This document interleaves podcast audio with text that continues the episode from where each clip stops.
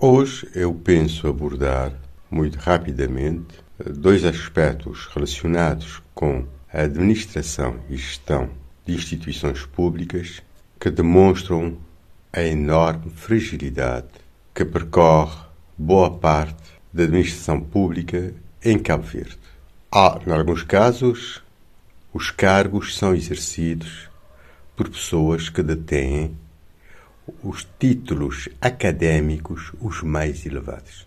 E é temível, eu diria mesmo catastrófico, as fragilidades intelectuais, éticas, morais que demonstram nas suas reações e a incompreensão do seu papel na ocupação desses cargos.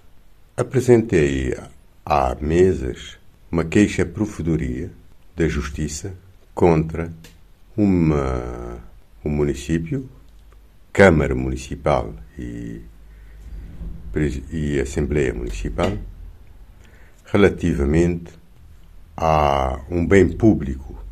Na resposta dessas entidades, dos responsáveis dessas entidades, à provedoria, em relação à minha queixa, o presidente da Câmara alega que o processo não é transparente, mas não apresenta provas, nem concretiza, e mais que, que a transação teria sido feita na Câmara de um outro presidente de Câmara.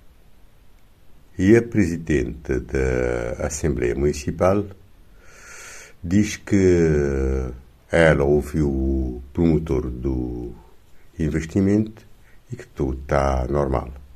Indago, mas será que o Presidente da Câmara não sabe que a queixa é contra a instituição e não contra ele pessoalmente?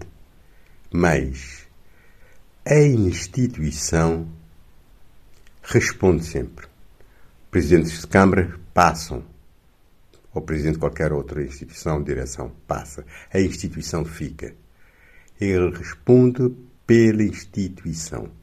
Não está em campanhas eleitorais para estar a acusar este ou aquele. Ele responde pela instituição.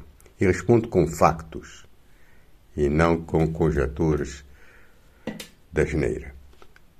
Igualmente, a presidência da Assembleia municipal, que deveria ser o órgão máximo do município, e é por lei, não vai ouvir o promotor do evento. Ou podia até ouvir, mas todo o processo deve passar pela Assembleia Municipal. Aí deve conhecer o que é que se passa.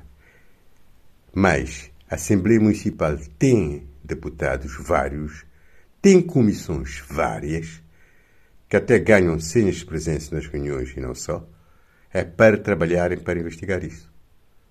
Mas, se tiver que pedir esclarecimentos e informações, deve pedi-las à Câmara Municipal.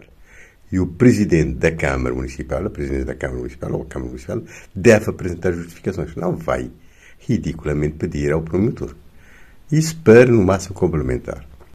Um outro episódio tem a ver com a participação uh, numa atividade numa empresa pública. Eu tive que chamar a atenção, dada quase que o monopólio do poder pelo Conselho de Administração e a submissão de quadros, que a empresa pública pertence a todos os cidadãos. Que o presidente ou o Conselho de Administração da empresa são servidores públicos, estão aí para prestar serviço. Não herdaram a empresa. A empresa pertence aos cidadãos né? mas e deve agir é, com eficácia, eficiência, transparência para servir a empresa e não o contrário. Porque, fazendo o contrário, sujeitos a implicações criminais e outras. Um bom dia a todos e uma feliz semana.